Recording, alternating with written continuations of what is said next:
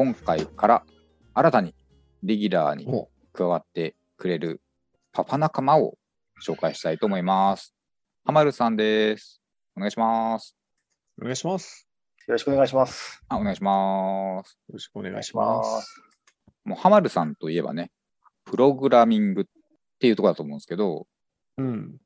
まあ、もともとエンジニアって感じのお仕事だと思うんですけど、で、まあ、それとは別に、うんはい子供たちにプログラミングを教えている、まあ、講師っていう別の面もお持ちというところなんですけど、近況としてはいどんな感じなのかなっていうのをちょっあと教えていただけますかね。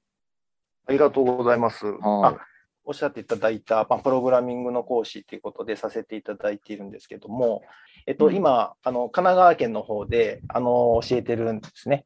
で、えっとまあ、去年の9月からあの教えていて、で今にまだ至るんですけれども、まあ、初級編がようやく終わったっていうあの状況なんですね。うんで、えっと、次回、まあ、7月から中級編が始まるということで、えーお子様が一応4人というところで、えーうん新たにスタートというあの感じですかね。今、まあ、あの葉山、葉山で、神奈川県の葉山でっていうところでやってるんですけれども、葉山。まあ、今そこだけなんですよね。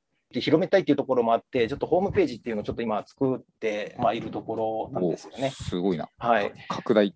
まあまあ、あの興味を持ってくれる子がたくさん集まればいいかなっていうふうにまあ思ってるだけなので、まだちょっと教室をね、ちょっとどうしようかってまだ考えてないですけどな、るほど。その続けてもらう4人がみんな口を揃えていうのは、やっぱ楽しいっていうふうに言ってくれるんですよね。で親御さんの意見もいろいろとね、ちょっと聞く機会があったので、聞いてみたら、まあみんなやっぱり楽しいからやらせてるっていう、あのことをあの言ってくださる親御さんが結構いらっしゃるので、うん。やっぱり、あの、なんだかんだと言いながら難しいっていうふうに言って、言ったりとか思ってる人が多いみたいなんですね。うん、あの、楽しいものだっていうふうに分かってもらうっていうところが、まあ今のこの時代ちょっと大事なことかなっていうふうに思って、今ちょっと作ってるところなんですけどうん、なかなかね、なかなか時間が取れずに今に至るという感じなんですが、はい、今、あの、専門佳境に入ってきたので、でも近日中にホームページをアップして、そうですね。まあ、うんもうちょっと募集を増やそうかな、間口を増やそうかな、みたいな、はいそんな。感じってことですよね。まあそうですね。そうなればいいかなとは思ってますけどね。うん。。はいい。順調っすね。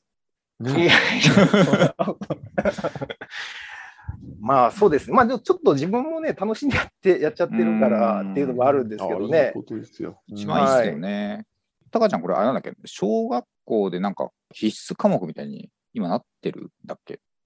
えーもうなってる、もうなってんだっけ？確かね。だから、まあ、学校以外のところで勉強できるってすごいいいよねって思うんですけど、ううんん。イメージはね、塾なのかもしれないけど。そうね、大枠としたら塾なんだろうね。うん、うん。うんそうですね。まあ習い事のね、あの一つとして、あの親御さんも受け取ってくださってるんですけど、堅苦しいものだと、やっぱりすぐ飽きちゃったりとか、うんまあ面白くないっていうふうに、まあ 子供は正直なので、僕も何度か正直なとこ言われたことがあるんですけど、あのなので、堅苦しくなくて、やっぱりゲーム感覚でややるっていうのが、子供たちにはすごく受けるので、やっぱりゲームを作るとか、まあ、いったところをベースにして、あの教えようっていう風な、というか、そういうスタイルでちょっと、まずは。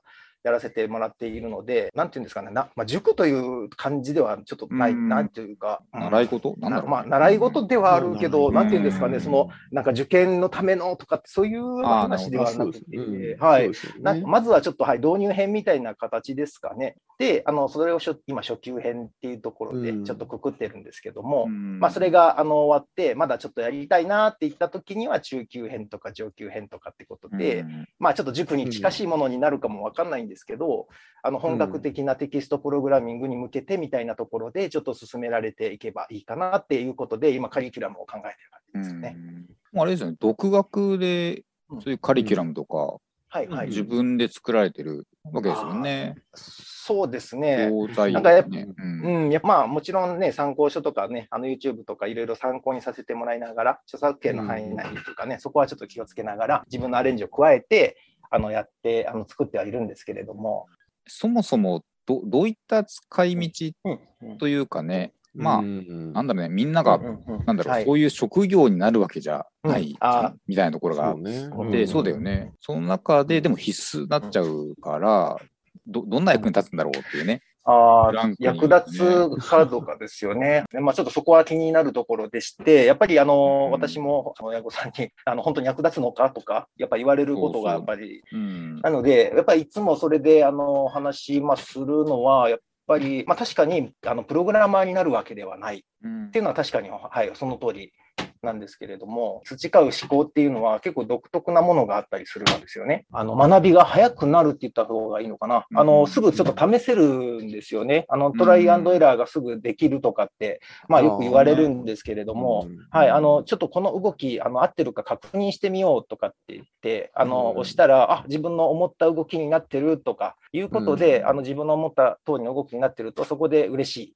嬉しいからじゃあ次やってみようとかっていうような、うんまあそのサイクルがすごく早いんですよね。あのやる気にもつながると、うんまあ、いうところで、自主的にあのやれるような感じにあのなりなりやすいと言ったらあれなんですけどね。どね。まあ興味を持ってやれるんで、であと、うんあのプログラムをじゃあちょっとやらせてあの面白くなってきたからっていう子どもたちに対しては、今後はやっぱアプリを自分で作ったりとか、なんかすごく、うんあのそういう経験ってさせあのられやすいんですよね。うん将来の選択肢も増えるというところで、あのそう聞くと、親御さんもやっぱりあやらやらせてあげた方がいいかなっていうふうに思う人もやっぱりいるうん。みたいです。うん。なるほど。はい、プログラミングを通じて、うん。なんだろうな、プログラミングの世界の形をなんか学んでいくみたいなことなんですかね、やっぱり最初の方。そうですね、テクノロジーっていうのをやっぱり、ね、知っていくっていうのは、もう今、当たり前の時代になってくるかなっていうところで、うん。ね、冷蔵庫開けっぱなしにしてたら、ピーピーピーってこう、ねうんななるのはなんでだろうとかね。はい、そういうんうね、あのトースターの音とかね、普通のもうあの感覚で言っちゃってるから、なぜっていうふうに思わないかもしれないですけど、うん。そこはちゃんと突き詰めて考えてあのいくとね、あのいいかなというところはあるから、まあ、そこで結構プログラミングが大事かなというところはありますね。はいなんでこういうものは動くのかとか、まあ、うんいうことをちょっと知ってもらうのにも、やっぱりあのプログラミングというところをこう意識してやっていくといいのかなとは思いますね。もう生きていくために必須な学びに、なんだろそうね。たよね。うん、完全に。だから知っといて損はないというか、知らなきゃ損になっちゃうよ、みたいなうん感じになりつつあるんだろうね、やっぱね。まあ、これからのね、子供たちは必ず学ぶもんだけど、うん今の大人たちも学んどかなきゃいけないよね。学ぶべきだと思うな。うんそうそうねで。すね。はい。だから子供にさ、ね、これどうどうなの？ってなんか聞かれて答えらんないじゃんね。えー答えらんないね。算数とかね、漢字とかならわかるけどさ。ままだねプ。ログラミング、ここの、うんここのコードどうどういうふうにこれ書いたらいいなとか言われてさ、うん？みたいな。本当だよね Google 先生に聞いてみようかとか言ってね。でまあ、そういう時代なんだろうね。も本当そううね。んうって思っちゃうよね、これからね。一緒にやったらね、また楽しいかもしれないしね、子供とね。あ、んそうね。スクラッチなんてね、一緒にできるもんね、やっぱし。一番わかりやすい。ううんん。まあ、ただ、最初がとっつきにくいんだよなっていうのはありますよね。最初のハードルさえはい超えちゃえば。はい、これ使って何をあの何ができるのかなとかいうところがね、まあ、分からなかったりもしますしね。うん